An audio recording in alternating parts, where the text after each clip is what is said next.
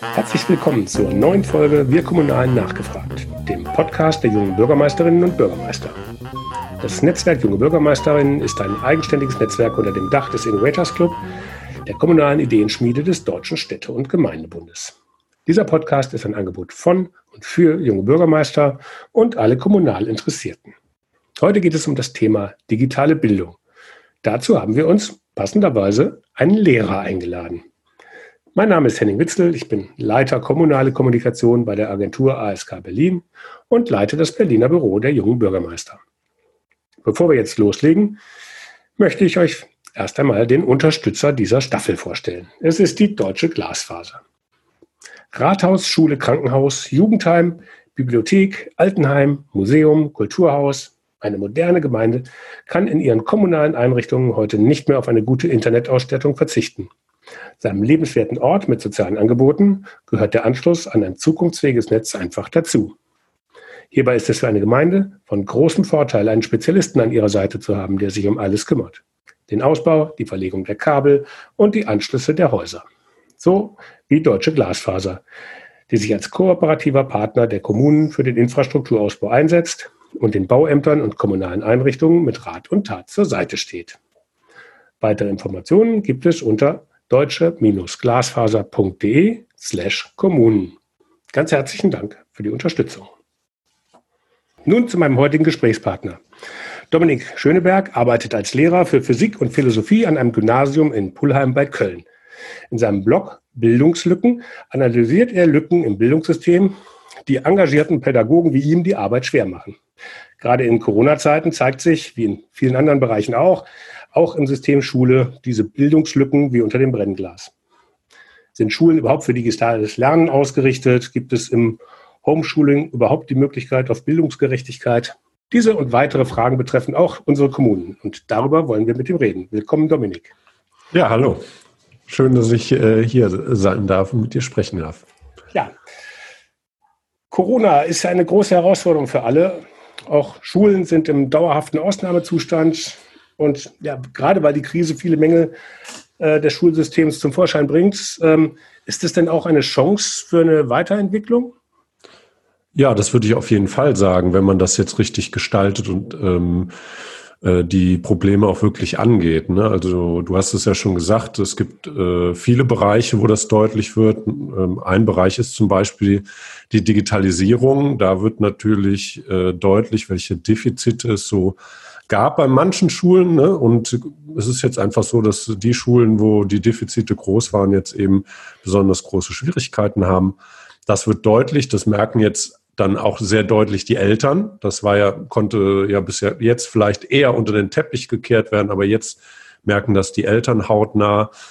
Dadurch kommt es auch mehr bei der Politik an. Ähm, und die Hoffnung ist schon, dass äh, jetzt solche Defizite dann dazu führen, dass da jetzt einfach Entwicklungsprozesse in den Gang kommen, die dann eben auch äh, Schulen nachhaltig verbessern können, auch wenn dann Corona wieder vorbei ist. Ähm, das gilt genauso für die pädagogische Seite. Das ist, äh, glaube ich, auch wichtig. Ich glaube, es ist deutlich geworden, dass viele Kinder sich schwer damit zu tun, ähm, selbstständig zu lernen. Und das liegt natürlich auch an unserem Schulsystem, das ja häufig sehr lehrerzentriert ist. Und auch da äh, müssten, mussten Schulen sich jetzt auf den Weg machen, äh, selbstständiges Lernen vielleicht stärker zu fördern. Und ich glaube, auch da ist eine Chance, dass das vielleicht äh, dann auch in Zukunft ähm, Früchte trägt. Hm. Das ist jetzt sozusagen das System Schule, also die Schulentwicklung. Ähm, gleichzeitig, zumindest in meinem äh, Erleben als, als Vater von zwei schulpflichtigen Kindern, ähm, die Lehrer selbst sind ja häufig auch ähm, die, die Personen, wo es sozusagen dran, dran hängt. Also ich, beste Beispiel bei meinem Sohn in der Grundschule, äh, ist ein Zwilling in der Klasse und in der Parallelklasse ist der andere Zwilling und die Eltern erzählen mir ähm, die wildesten Geschichten. Der eine macht irgendwie viermal die Woche Unterricht per Zoom-Konferenz und ähm, hat irgendwie über diverseste Online-Plattformen ähm, irgendwelche Bildungsangebote und der andere kriegt einmal die Woche eine E-Mail. Und dann darf er das irgendwie schicken. Ähm, das ist die gleiche Schule, das ist sozusagen die gleiche Schulinfrastruktur, die da genutzt werden kann. wo, ähm, ist das wirklich so eine Bandbreite auch bei den Lehrern? Die, kann man das nicht irgendwie verlässlicher gestalten? Ja, das ist sicherlich eine Riesenbandbreite bei den Lehrern. Also ähm, auch da gilt, ehrlicherweise, die Bandbreite ist auch unter normalen Bedingungen so groß. Ähm, das wird jetzt für die Eltern, äh, die Qualitätsunterschiede werden jetzt nur noch mal deutlicher und die werden auch noch mal potenziert dadurch. Ähm, ich will da die Kollegen aber auch ausdrücklich in Schutz nehmen. Die Rahmenbedingungen sind jetzt auch innerhalb an einer Schule natürlich und für die einzelnen Lehrer sehr unterschiedlich. Wenn wir als Lehrer bekommen ja auch keine Infrastruktur in aller Regel von unserem Arbeitgeber. Das heißt, manche Lehrer sind halt besser digital ausgestattet als andere. Dann ist es natürlich einfacher. Auch der Fortbildungsstand kann sehr unterschiedlich sein. Also ich bin jemand, der sich halt mit dem Thema Digitalisierung schon sehr lange einfach auch persönlich beschäftigt hat. Und manche Lehrer haben das vielleicht auch aus guten Gründen ähm, ja vielleicht ein bisschen schleifen lassen. Ähm, manche Lehrer haben auch Kinder zu Hause, ne, die sie selber betreuen müssen. Das macht es natürlich auch schwieriger. Also die Rahmenbedingungen sind da sehr unterschiedlich.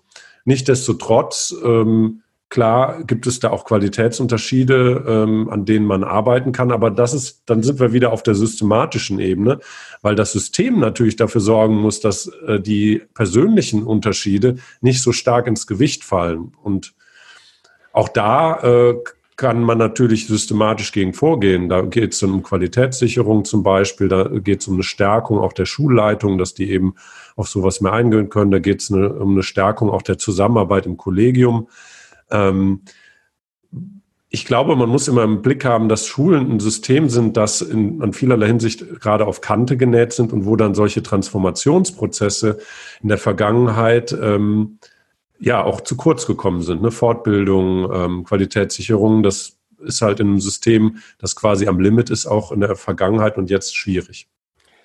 Ähm, aber diese Systemschule ist ja schon mal sehr, sehr undurchschaubar, sage ich jetzt mal. Da hängen die, die Länder drin, die irgendwelche Lehrpläne, äh, Rahmenlehrpläne erstellen. Da hängen die Schulleitungen drin, die irgendwelche Sachen umsetzen. Die Schulträger, dann ist also, also für sozusagen fürs Schul, die Schulbuchverlage, ähm, die Lehrer. Also da sind ja Elternvertreter, Schülervertreter, da sind unheimlich viele Player, sage ich mal, mit verschiedensten Rollen. Ähm, aber ich glaube, also ich habe immer den Eindruck, das ist so ein bisschen auch ein bisschen schwarzes Peterspiel, was da dann wird dann immer die Schulleiter beschweren sich dann über die Schulträger und die Schulträger sagen, da können wir jetzt nichts für, wenn die das nicht machen. Äh, ähm, das ist ja kein Arbeiten am Problem, sondern das ist ja ein, ähm, das ist ja immer noch sehr selbstreferenziell dann auch bei all den Vorschlägen, die gemacht wird, die ja meistens dann immer nur für die anderen gelten. Ja, äh, das ist ein guter und wichtiger Punkt. Ich glaube, ähm, das geht ja wirklich so reihum ne? zwischen den äh, Landesregierungen. Das Zitat äh, von Herrn Schröder damals, Lehrer sind faule Säcke, äh, halt ja immer noch nach. Ähm, also, er hat einige Zitate. Ja, ja, aber äh, äh, ich sag mal so, das ist natürlich auch ein, äh, warum dieses Zitat so hängen geblieben ist, ist natürlich auch, weil es eben ähm, auch eine gesellschaftliche Wahrnehmung vielleicht auch beschreibt, die viele teilen. Auf der und äh, so wird gerne auf die Lehrer gezeigt. Die Lehrer zeigen natürlich dann gerne auf die äh, Bildungspolitik und sagen, die kümmern sich zu wenig. Oder auf die Schulträger. Schulträger zeigen natürlich sowohl auf die Landesregierung als auch auf die äh, Schulen. Ähm, das ist das, dieses schwarze Peter. Äh, äh, Beispiel, was du genannt hast, oder die Analogie, das finde ich genau, äh, nehme ich auch so wahr. Und ich sage mal genau, ähm, auf die Landesregierung können wir wenig Einfluss nehmen, aber ich sage mal genau, die, die Lösungssuche, die kann eben auf kommunaler Ebene passieren. Und da ist es dann eben ganz wichtig, dass ähm, Kommunen und äh, äh, Schulen zusammenarbeiten, Schulträger, die Vertreter des Schulträgers, die da verantwortlich sind aus den Schulverwaltungsämtern, zusammen mit den Schulen, mit den Schulleitungen, aber auch mit zuständigen Mitarbeitern äh, an den Schulen einfach sich austauschen, genau das machen, nämlich Lösungen suchen, gemeinsam schauen, wie können wir es denn jetzt auf der Ebene äh, der, der Schulen mit den Mitteln, die uns von der Landespolitik gegeben werden, eigentlich gut lösen. Und ähm, das ist auch wirklich mein äh, Appell, den ich aber auch an unsere Schule immer sagen, äh, an die Kollegen richte. Aber äh, wir müssen miteinander sprechen, weil genau, weil Du hast es eben so schön beschrieben, wie undurchsichtig das für einen ist, der nicht im Schulsystem ist. Genauso undurchsichtig ist das ja für uns, wenn wir auf die Verwaltung schauen. Ne? Dann verstehen wir immer nicht, äh, warum geht das, dauert das so lange? Ne? Also ein Beispiel vielleicht sind ja solche Ausschreibungsprozesse. Ne? Und wir, wir sagen, ah, wir brauchen da jetzt einen Beamer an der Decke und dann sagt der Schulträger, okay, aber da müssen wir äh, äh, ab bestimmten, äh, ne, an bestimmten Summen das ausschreiben, ausschreiben, europaweit so ausschreiben. Und ne, bei uns kommt an, auch ich äh, muss den Kollegen sagen, ja, das dauert. Ähm, ne? Und das versteht natürlich, verstehen natürlich äh, Lehrer nicht, weil diese Verwaltungsprozesse ja auch kompliziert sind. Deswegen ist es so wichtig, zusammenzukommen, an, sich besser zu verstehen und dann gemeinsam nach Lösungen zu suchen. Hm. Aber ne, da sind ja unterschiedliche Erwartungshaltungen, die auch die unterschiedlichen Ebenen aneinander haben. Ähm, was kann man denn da konkret, hast du da Ideen äh, machen, um Probleme da zu vermeiden? Also miteinander reden hört sich immer so schön an, aber ähm, man hat ja auch einen vollen Stundenplan als Lehrer und man hat als Verwaltung äh, ja die gehen ja auch von sich genau. aus, dass sie nicht mhm. da sitzen mit den Ärmelschonern. Das sind ja sozusagen ne, die andere Variante des faulen Sacks. Ja der, der, Beamte in der Verwaltung, der äh, so, ja, so 9 to 5. Äh, man hat ja eigentlich ähnliche Probleme. Also könnte man sich ja doch auch einfach austauschen. Aber wie, wie kann man denn da die Zeiten auch definieren oder wo muss das herkommen? Naja, ich, ich glaube, genau das ist der Punkt, äh, den du schon gesagt hast, Zeiten zu definieren. Also ich glaube, man muss diesen Austausch institutionalisieren. Das kann ganz unterschiedlich aussehen. Das kann zum Beispiel so etwas sein, äh, ich nehme jetzt mal das Beispiel Digitalisierung, aber das gibt es natürlich dann auf anderen Gebieten genauso. Also Stichwort offener Ganztag, ne, diese Ganztagsbetreuung, das ist ja auch etwas, wo Schulen und Träger zusammenarbeiten müssen und, und, und. Da gibt es ganz viele Felder, Schulsozialarbeit und, und, und. Und dann ist es ganz wichtig, dass man eben institutionalisiert, dass die Leute, die da tätig sind, an einem Tisch sitzen und dass eben das nicht so ist, wenn äh, das Kind sozusagen in den Brunnen schon gefallen ist, wie jetzt, oh, jetzt müssen wir uns mal wegen Digitalisierung zusammensetzen, sondern sagt, die Leute, die an den Schulen verantwortlich sind und die Leute, die in der Verwaltung verantwortlich sind, die setzen sich eben einmal im Monat oder je nach Thema vielleicht einmal im Quartal oder einmal im halben Jahr zusammen und kommen zusammen und besprechen das. Das ist dann ganz wichtig, natürlich wie bei jedem Meeting, das kennen wir alle, wenn man sagt, man setzt sich einfach an den Tisch und dann schaut man sich an, äh, ähm, dann ist das oft unproduktiv. Das heißt, man muss einfach gemeinsam auch dann sprechen. Was ist das eigentlich für ein Setting? Worüber wollen wir da reden? Was sind die Ziele, die wir da gemeinsam haben? Äh, wie läuft so ein Meeting ab, wer organisiert das, wer moderiert das und so weiter. Also das meine ich, wenn ich sage, es muss institutionalisiert mhm. werden.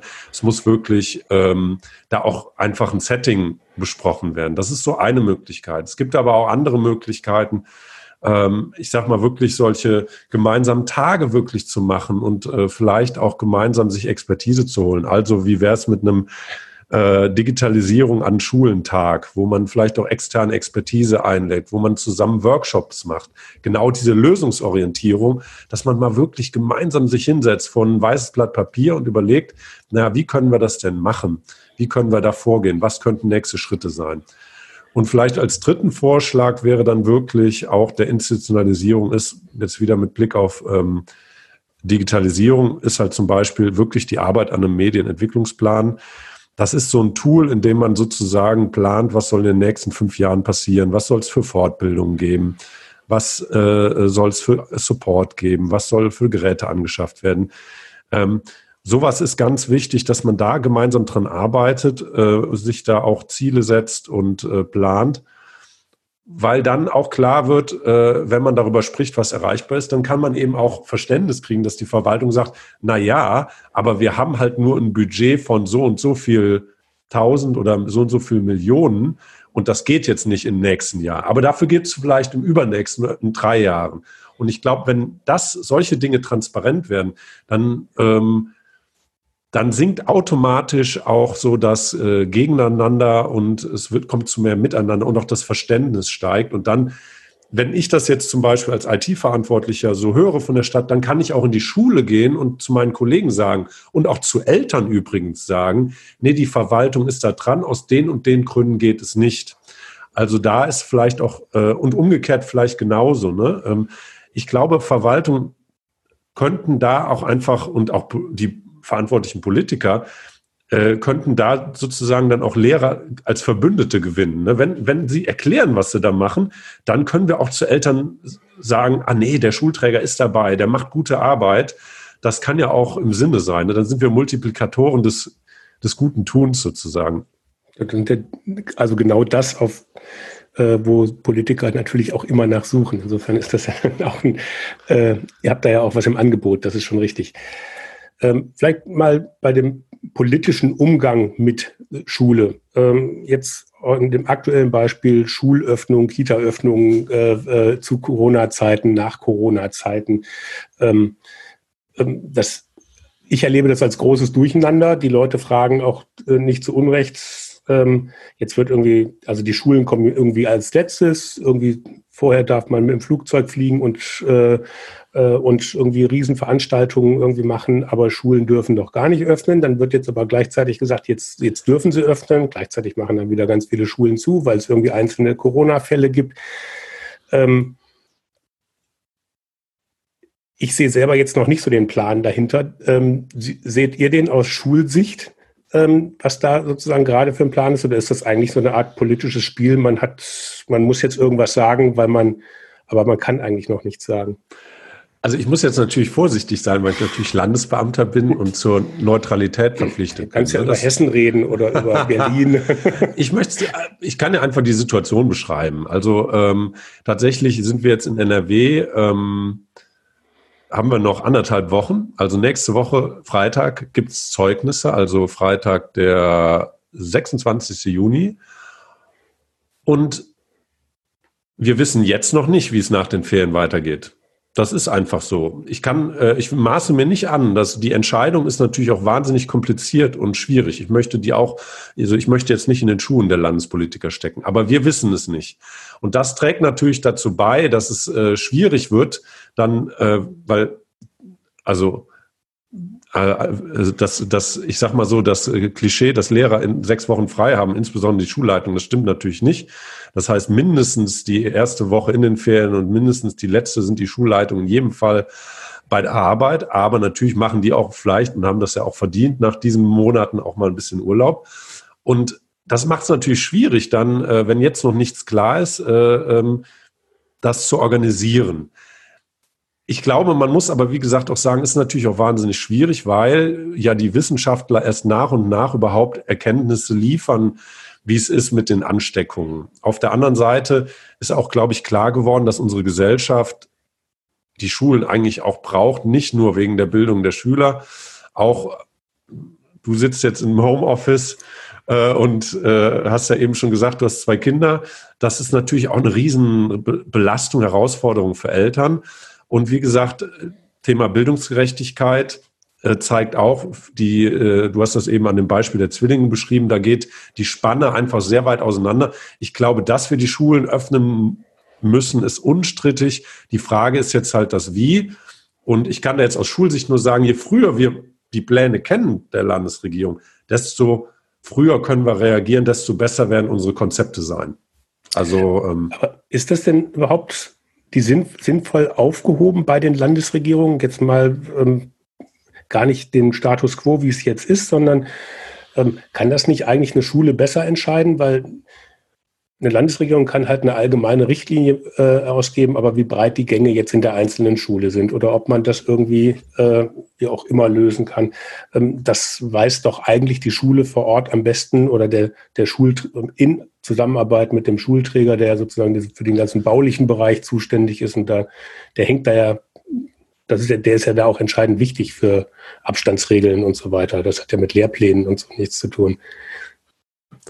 Naja, es ist halt kompliziert. Also äh, äh, das ist wirklich eine der entscheidenden Fragen und das ist wirklich auch eine sehr politische Frage, die auch wirklich kompliziert ist. Was sollen Schulen selber entscheiden? Und Lehrer vielleicht auch selber, ne? Äh, also Lehrer haben ja auch eine große Freiheit in der Gestaltung ihres Unterrichts zum Beispiel. Das ja, kann auch gut sein, weil sie dann individuell auf die Schüler eingehen können. Kann aber auch schlecht sein, weil es eben auch Lehrer gibt, die deren individuelle Freiheit vielleicht zu schlechten Unterricht führt. Ähm, und so ist das auf der anderen Ebene genauso. Wo die Freiheiten für Schulen haben natürlich Vorteile, wenn sie Freiheit haben, weil sie auf die äh, ähm, Bedingungen vor Ort gut eingehen können. Es hat aber eben Schulen sind aber auch an manchen Stellen überfordert. Also nehmen wir wirklich das Beispiel äh, Hygiene. Also ähm, Schulleitungen sind halt keine Hygieneexperten. Das heißt, man ist da als Schulleitung schon darauf äh, angewiesen, dass man von Experten Vorgaben oder Handlungshinweise bekommt. Ne? Natürlich muss, kann man die dann anpassen, aber ähm, wir brauchen schon Orientierungspunkte und das ist eben die Schwierigkeit, äh, auf die wartet man dann natürlich. Also es gab ja mal nach den Osterferien gab es so Kritik an Schulen und Schulleitungen, naja, war doch klar, dass das irgendwie weitergeht, warum habt ihr keine Konzepte? Aber wenn man eben, ne, also derzeit müssten wir halt äh, als Schule Konzepte für fünf bis sechs Szenarien ent ent entwickeln. Und das, das ist halt eigentlich nicht möglich. Natürlich tun das Schulleitungen auch, dass sie zumindest grob was entwickeln, aber so Rahmenbedingungen, so Vorgaben und auch wirklich Handreichung, dass man sagt, so in den in dem Bereich könnt ihr euch je nach Vorgaben bewegen. Das sind aber die Empfehlungen. Das ist schon wichtig, einfach auch, um die äh, Schulleitung zu entlasten, ne? weil, wie gesagt, das ist natürlich auch eine Riesenverantwortung. Bei unserem Schulzentrum sind insgesamt über 2000 Schüler und dann äh, da die Verantwortung zu übernehmen für den Infektionsschutz, das ist eine große Verantwortung. Da würde man sich natürlich über Hilfen von Experten einfach freuen. Okay. Ähm, vielleicht nochmal auch so jetzt zu den, den inhaltlichen Fragen, also der Art äh, des Unterrichts, wie wird er gemacht, wie viel digital ist das, wie viel Homeschooling ist dabei, ähm, kann man da sozusagen eine, eine gesunde Mischung finden? Ähm, ne, mein Sohn hat jetzt irgendwie eine Woche Präsenzunterricht, eine Woche Online-Unterricht. Ähm, Finde ich an und für sich, jetzt so aus dem Homeoffice betrachtet, eine ganz, eine ganz praktische, eine ganz praktische Geschichte. Dann ist er nicht die ganze Zeit da, weil das sehe ich ja auch ein, weil die Schule kann nicht alle Schüler gleichzeitig irgendwie unterrichten und, gleich, und zusätzlich noch Abstandsregeln irgendwie äh, da einhalten. Das geht halt nicht. Äh, bei einem Viertel, äh, die gleichzeitig da sind, geht das dann halt eher. Aber ähm, wird es denn einen normalen Unterricht wie vor Corona überhaupt geben? Das ist ja die eine Frage. Die wirst du sicher so erstmal nicht beantworten können. Die Frage ist aber, wäre das überhaupt sinnvoll?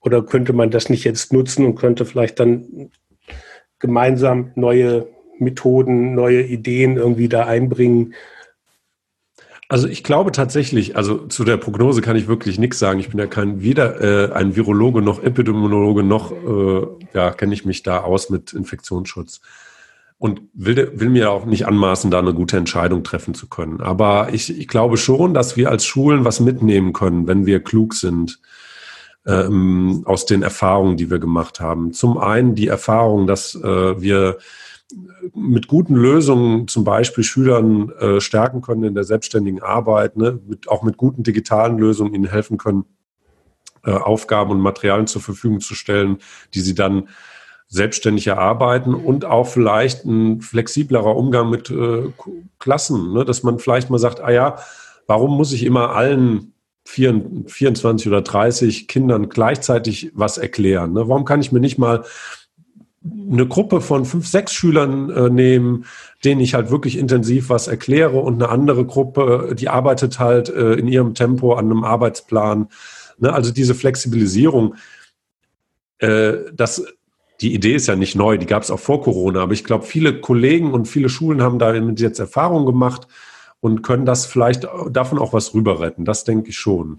Mhm. Ähm, Gerade auch zum Beispiel im Bereich der Oberstufe. Ne? Also äh, die sind ja schon älter, die kann man ja auch mal vielleicht von zu Hause arbeiten lassen. Also diese, äh, es gibt ja viele Projekt, äh, Arbeitsformen wie Projektunterricht. Kann man da nicht Lösungen finden, dass Schüler auch, wenn es Sinn macht, auch mal von zu Hause aus arbeiten, weil sie da vielleicht äh, ähm, ihr Projekt viel besser durchführen können. Ne? Also sowas kann, da kann man mhm. schon nochmal über mehr Flexibilität nachdenken. Ja. Vielleicht mal jetzt, also schon vor Corona haben ja viele junge Leute sozusagen einen äh, Epochenwechsel ausgemacht, Stichwort Fridays for Future, Klimabewegung und so weiter. Ähm, da war ja Schule relativ nah dran, einfach weil ähm, ihr die, das wahrscheinlich dann auch im Unterricht besprochen habt oder dass die dann halt freitags dann halt Schulstreik gemacht habt. Da ist das eine große Nähe zumindest da gewesen. Gibt es denn da Punkte, wo man sagen kann, also gerade wie geht Politik tut sich ja auch immer mit, mit Forderungen von jungen Menschen schwer und so weiter. Gibt es da vielleicht einfach Punkte, ähm, wo ihr aus eurer Sicht der Politik oder auch Kommunen einen Rat geben könnt, wie man mit solchen Themen, Fridays for Future ist ja sicherlich nicht das letzte, äh, zumal das Klimathema ja auch nicht zu Ende ist, ähm, ne, wie man da besser mit jungen Menschen umgeht, also dass man da halt auch vielleicht kann man auch über solche Projekte ja auch eine, ein gegenseitiges Verständnis, das hatten wir ja vorhin, ähm, ähm, voranbringen, wenn man auch an solchen gesellschaftspolitischen Themen vielleicht auch miteinander arbeitet, einfach weil es ja beide auch betrifft. Ja, ich glaube, also das, ich war auch äh, schon Verbindungslehrer der Schülervertretung, habe also da quasi unsere ähm, SV begleitet, unsere Schülervertretung. Und ähm, das A und O, glaube ich, ist wirklich Schüler ernst und wirklich ernsthaft zu beteiligen. Nicht nur so Pseudotermine zu machen, wo dann Schüler mal eine Frage stellen dürfen oder wo man sich mit denen fotografieren lässt, sondern Schüler ernsthaft zu beteiligen. Das ist auch deswegen wichtig, weil man sich darüber natürlich ähm, auch den politischen Nachwuchs äh, heranzieht, den wir ja alle brauchen, gerade auf kommunaler Ebene. Ähm, brauchen wir auch junge Leute, die sich engagieren, die sich einbringen. Ähm, und das geht am besten, wenn man als Kommune wirklich auch da wieder institutionalisiert Räume schafft, wo Schüler sich ernsthaft beteiligen können. Und am besten nicht nur mal was sagen, sondern auch mal was machen. Also nehmen wir wirklich Einfluss nehmen, wo sich erkennbare ähm, Ergebnisse zeigen. Also es gibt ja in vielen, vielen Kommunen solche Bürgerhaushalte, wo äh, Bürger Vorschläge machen können. Ne? Und da dann eben auch auf, es gibt, auf Jugendliche muss man dazugehen. Die wissen das ja nicht. Und wenn sie dann keinen engagierten Lehrer haben, der sie da sozusagen mit einbindet, dann geht das an denen vorbei. Also als Kommune mal auf die Schulen zugehen, auf die Jugendlichen zugehen, da Termine schaffen, wo Schüler dann selber sagen können, hey, wo, wofür soll die Stadt Geld ausgeben im Rahmen des Bürgerhaushalts? Und wenn die Schüler dann plötzlich sehen, ey, ich habe mich da engagiert und jetzt steht da, keine Ahnung, die Tischtennisplatte plötzlich im Park, die finanziert worden ist, dann macht das sehr viel aus. Jetzt nehmen wir das Thema Fridays for Future. Warum nicht Schüler Workshops machen, wo Schüler Vorschläge machen können? Ähm, wo kann man Energie sparen bei uns in der, äh, bei, bei uns an der Schule? Oder in der Gemeinde? Was, was sind eure Ideen? Und die dann aber auch ernst nehmen und dann wirklich mal prüfen. Und ich stelle mir also als Idee jetzt so, äh, Warum nicht den Menschen, der bei der, den meisten Verwaltungen gibt es da jetzt Beauftragte, ne, die äh, ähm, daran arbeiten ne, und Klimaziele auch auf kommunaler Ebene zu erreichen. Warum denen nicht mal in die Schule schicken und mal Ideen sammeln lassen von Schülern? Und, also da ist garantiert auch was dabei, ja. Und wenn Schüler dann sehen, ey, krass, auf kommunaler Ebene, da kann ich eigentlich viel mehr tun für, äh, äh für das Thema Fridays for Future ähm, und für den Klimaschutz als irgendwo anders auf Bundesebene. Da kann ich eben nicht nur auf die Straße gehen, sondern wirklich was verändern. Und da steht dann nachher in der Klimabilanz der Stadt XY so und so viel Einsparungen durch meine Idee. Dann gewinnt man die, äh, die Schüler. Aber ähm, mhm. wie gesagt, ähm, manchmal, wie gesagt, das will ich nicht pauschalisieren, aber ich habe immer das Gefühl, äh, die Beteiligung ist dann so an so Terminen, wo man dann zuhört und wo die mal eine Frage stellen dürfen und wo man dann ein Foto macht, das macht sich gut. Aber das ist, wenn die Schüler dann merken, ey, das war, ich war da nur so Mittel zum Zweck als PR-Termin, dann, dann steigert das eher die Frustration. Wenn sie aber merken, ey, ich habe da was gesagt, ich habe da was eingebracht, dann äh, steigt die Wahrscheinlichkeit, dass sie eben auch am Ball bleiben. Und ich glaube, das ist äh, im Sinne von uns allen eigentlich, mhm. dass wir mehr Nachwuchs haben in der Politik. Ist ja auch dann die Frage, ähm, Kommunalpolitik jetzt im Speziellen, ähm, wie das in den Schulen vorkommt. Da gibt es ja jetzt dann zwei Probleme. Das eine hast du eben beschrieben, dass es sozusagen dann auch ernst genommen werden muss und eben keine PR-Veranstaltung sein darf. Das andere ist, wenn es dann mit politischen äh, äh, Vertretern dann irgendwie besetzt ist, dann ist das ja auch immer eher schwierig. Ne? Man kann ja jetzt nicht irgendwie, dann zu heutiger Zeit muss man dann irgendwie auch noch AfD-Leute irgendwie mit auf dem Podium mit in die Schule holen, was dann ja auch vielleicht nicht unbedingt immer sinnvoll ist. Ähm, gleichzeitig hat aber Politik auch irgendwie gesellschaftlich und zumindest nach meinem Erleben auch in der Schule immer so ein bisschen noch so diesen Fouillebert Also die sind von Benjamin Blümchens Bürgermeister angefangen, äh, der auch eher so ein eitler Fatzke ist, der sich dauernd selber Denkmäler bauen will oder von irgendwelchen klugen Journalisten dann an irgendwelchen halbseidenden Geschäften gehindert werden soll. Das zieht sich so wie ein roter Faden durch Kinder- und Jugendliteratur durch. Also ich kenne kaum Bücher oder Kinderserien, Jugendserien, wo es mal ähm, integre Kommunalpolitiker gibt. Ne? Also bei US-Filmen, da gibt es dann nochmal den US-Präsident, der als. ja, aber das ist ja auch, also ähm, die Frage ist, wenn ich dann keinen Nachwuchs äh, habe, wie kommt Kommunalpolitik denn in der Schule vor? Also jetzt jenseits dessen, dass Kommunalpolitik einlädt äh, und dass man sozusagen das als praktisches Erleben machen kann. Äh, kommt das in der Schule so vor? Also das hängt da sind wir wieder ein bisschen bei dem, was wir am Anfang gesagt haben. Leider hängt in einem Schulsystem zu viel an einzelnen Lehrern oft.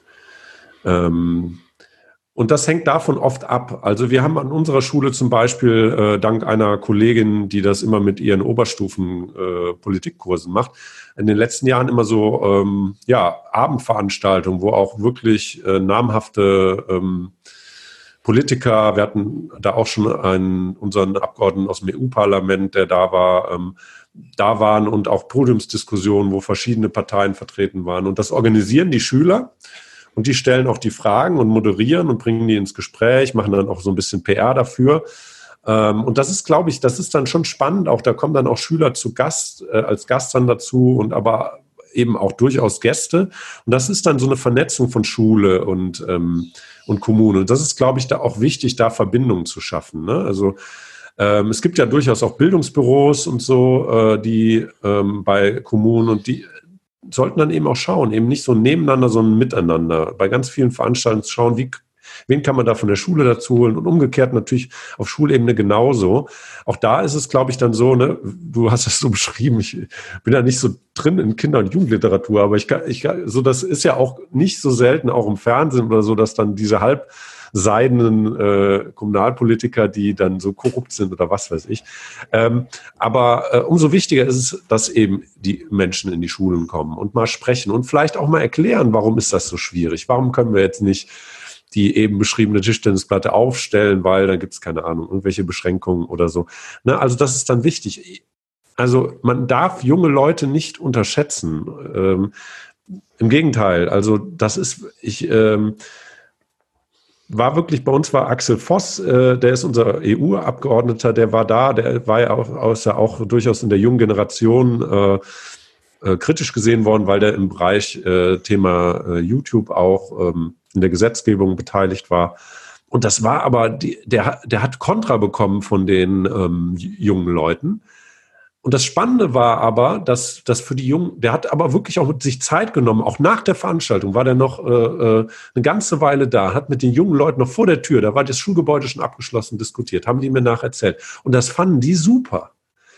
Die waren nachher auch nicht seiner Meinung, glaube ich, aber äh, sie fanden es super, dass er es ernst genommen hat, dass er sich die Zeit genommen hat. Und das waren kluge Argumente. Ich saß da auch und dachte, äh, den Schülern das fällt, weil ich dachte, ja, das genau, das die Frage, das musste man bringen.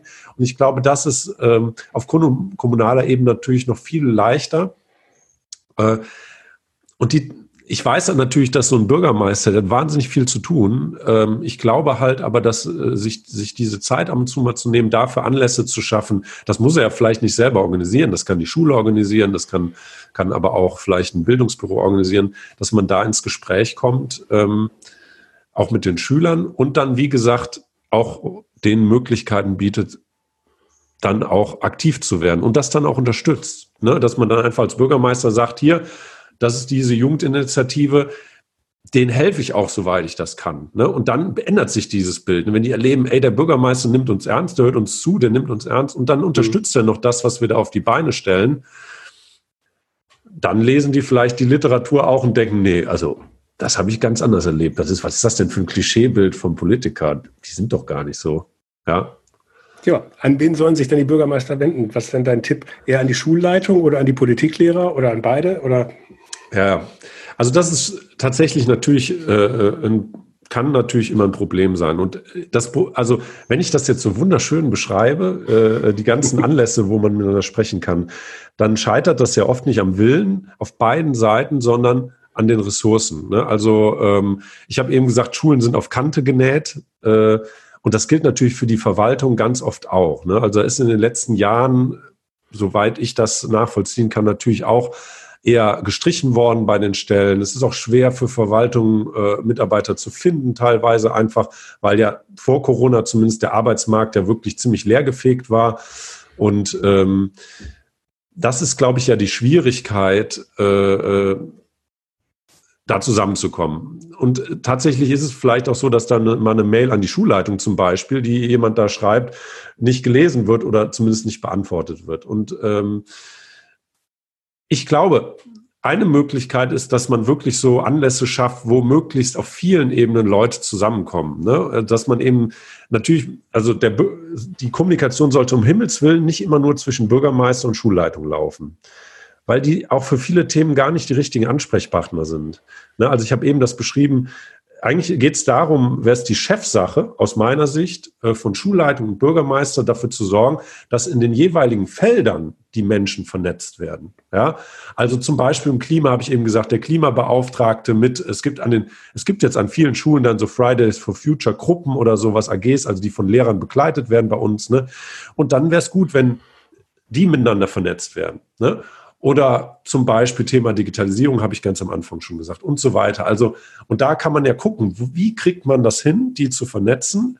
Ähm, wie kann man da diese Kontakte einfach schaffen, damit dann die Leute äh, miteinander ins Gespräch kommen können? Und das, so ein Auftrag kann ja auch vielleicht einfach, also jetzt spinne ich wieder vor mich hin, weiß nicht, ob das geht, ähm, aber das fände ich super, so eine Art Begegnungstag zwischen Kommunen und und äh, Schulen. Ne? Und dann nicht nur eine Schule, sondern auch die anderen Schulen. Ne? Äh, warum nicht den Bildungs, ne, sagt, hier, hier sitzt der Klimabeauftragte der, der Stadt XY.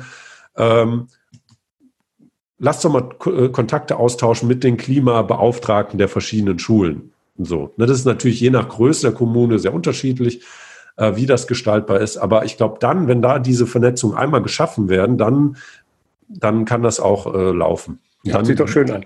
Ich ja. sehe jetzt schon Land auf, Land ab äh, in, den, in den Kommunen, so kommunale Bildungstage, wo sich dann Elternvertreter, Schülervertreter, Lehrer und, äh, und Kommunen, Kommunalverwaltung, Kommunalpolitik treffen ja. äh, ich, und sich einfach mal kennenlernen. Das ja, wenn ich dir da, äh, genau, das ist mir auch ein Anliegen. Das ist nämlich genau der Punkt, dass es eben nicht nur auf Lehrer und äh, kommunale Ebene läuft, sondern genau die Schüler und die Eltern mit reinholen. Weil, also gerade unter Schülern gibt es natürlich Riesenengagement, aber auch unter Eltern gibt es natürlich Experten, ja, die in bestimmten Bereichen arbeiten, die unterstützen können, auch auf beiden Seiten, auf Schulebene und auf kommunaler Ebene. Ne, also diese Partizipation stärken, da sind Schulen eigentlich ein totaler, äh, äh, könnten Gewinn sein auch für die Kommunen, weil Eltern haben natürlich, die haben als normale Bürger natürlich Interessen.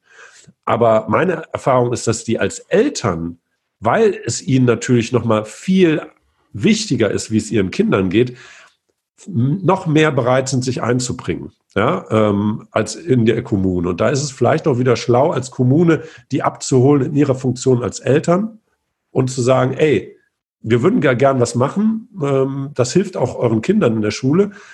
Habt ihr nicht Know-how oder Zeit, die ihr zur Verfügung stellen wollt, ne, bei diesem Projekt? Und in dem, das wäre noch ein Tipp, äh, aus meiner Erfahrung mit Schülern, auch in der, in der SV, man braucht immer Projekte, man braucht etwas Konkretes. Nicht zu sagen, ach, wir treffen uns zum Thema Klima, das ist dann immer schwierig. Aber wenn da ein Projekt da ist, wir wollen jetzt, keine Ahnung, den CO2-Verbrauch am GSG, also in unserer Schule, um 10 Prozent senken. Und das ist unser Ziel. Also ein konkretes Ziel, mhm. ganz klares Projekt. Dann tun sich alle, dann wird es nicht so zu einem Quatschclub. Das sollte man verweinen, weil das führt dann eher zu, zu äh, Frustration. Quatschclubs haben wir alle äh, genug. Da brauchen, da brauchen wir, die brauchen wir nicht noch einen zusätzlichen. Ja, genau.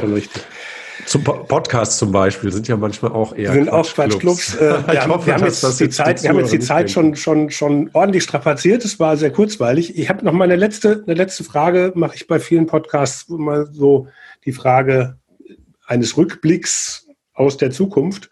Ähm, einfach mal deine Wünsche, deine Ideen. Wie sehen Schulen in zehn Jahren aus? Äh, und was wird sich auch wegen des Einflusses äh, der Schulträger oder besonders von jungen, engagierten Bürgermeistern geändert haben? Wow, das ist natürlich jetzt ne. Äh, also wer meinen Blog wir haben noch weiß, eine Stunde Zeit. Ja, ja.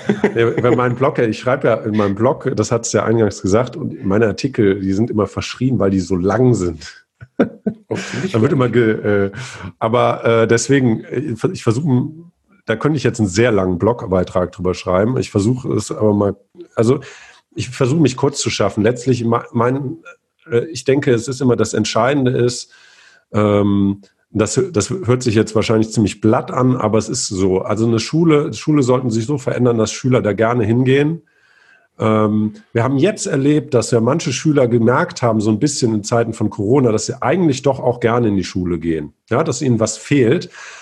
Ich, mir wäre aber wichtig, dass Ihnen das auch klar ist, wenn nicht gerade mal eine Krise ist. Also wie, dazu kann man viele, das hat viele Aspekte zentral ist einfach eine schülergerechtere Schule, wo Schüler mehr Freiheit haben, das zu lernen, ähm, was sie interessiert, wo Lehrer mehr Freiheiten haben, auch den Schülern ähm, ja, Lernwege zu eröffnen, wo weniger Leistungsdruck ist mit Blick auf Bewertung und mehr Leistungsdruck ist im Sinne von, ich will Ziele erreichen, ich will mein Potenzial ausschöpfen. Ne? Also das wird immer so verwechselt, oh, wenn wir die Noten weglassen, dann machen alle nur noch so äh, Ne? Äh, ich, das geht, darum geht es gar noch nicht. Noch Namen also, tanzen. So, ne? Ja, ja. Also ich, kann, ich bin als Lehrer auch anspruch, ich wäre als Lehrer immer noch genauso anspruchsvoll, wenn keine Noten gäbe. Ja, also das äh, und ich glaube, in die Richtung zu gelten. Was tut den Schülern gut? Was, ähm, was bringt sie dazu, gerne in die Schule zu gehen, gerne zu lernen? Das ist so eigentlich der, der, äh, die Richtschnur. Ne? Was ist einfach, dass es sich sinnvoller anfühlt. Also ich habe das, glaube ich, neulich mal bei Twitter geschrieben. Äh, so eine Richtschnur für Reform könnte sein, dass äh, Lehrer und Schüler weniger Dinge machen müssen, die sich für sie sinnlos anfühlen. Ähm, das ist ja bei uns Lehrern auch so ganz viel Verwaltungskram. Da denkt man, warum muss ich das jetzt ausfüllen? Ich könnte gerade einem Schüler irgendwie positiv helfen. Ähm, und in dem Sinne, ähm, ja, ich glaube, einfach mal gucken, was sind einfach im Schulsystem alte Zöpfe, die man einfach abschneiden kann, die einfach so sind, weil sie seit 100 Jahren so sind. Äh, und was hilft eigentlich Schülerinnen und äh, äh, gerne zu lernen äh, und was hindert Lehrer daran, ihren Job möglichst gut zu machen. Das ist ein sehr sinnvolles Ziel für Schule, Lehrer und Schulträger und eigentlich für uns alle. Ja. Dominik, ganz herzlichen Dank für das Gespräch. Sehr interessant, sehr viele Impulse, sehr viele Tipps, ähm, ich habe jetzt nicht eine Strichliste geführt, aber du hast sehr oft gesagt, und da nochmal ein Tipp und da nochmal ein Tipp. Ich glaube, das ja. sind in der Tat auch wertvolle Tipps. Äh, ganz herzlichen Dank fürs Gespräch. Ja, vielen Dank, dass ich äh, äh, mit dir sprechen konnte. Hat mir auch Spaß gemacht. Ja, und auch an die Zuhörer. Ganz herzlichen Dank fürs Zuhören. Ich hoffe, es hat euch gefallen. Wenn ja, sagt es doch einfach weiter, ladet andere Kommunale, kommunal Interessierte und heute natürlich auch Lehrer zu Wir Kommunalen zugehört ein und teilt den Link zur Podcast-Reihe auch über eure Social-Media-Kanäle. Wenn ihr die nächsten Folgen nicht verpassen wollt, dann abonniert doch einfach unsere Podcast-Reihe. Bis dahin, tschüss, bleibt neugierig.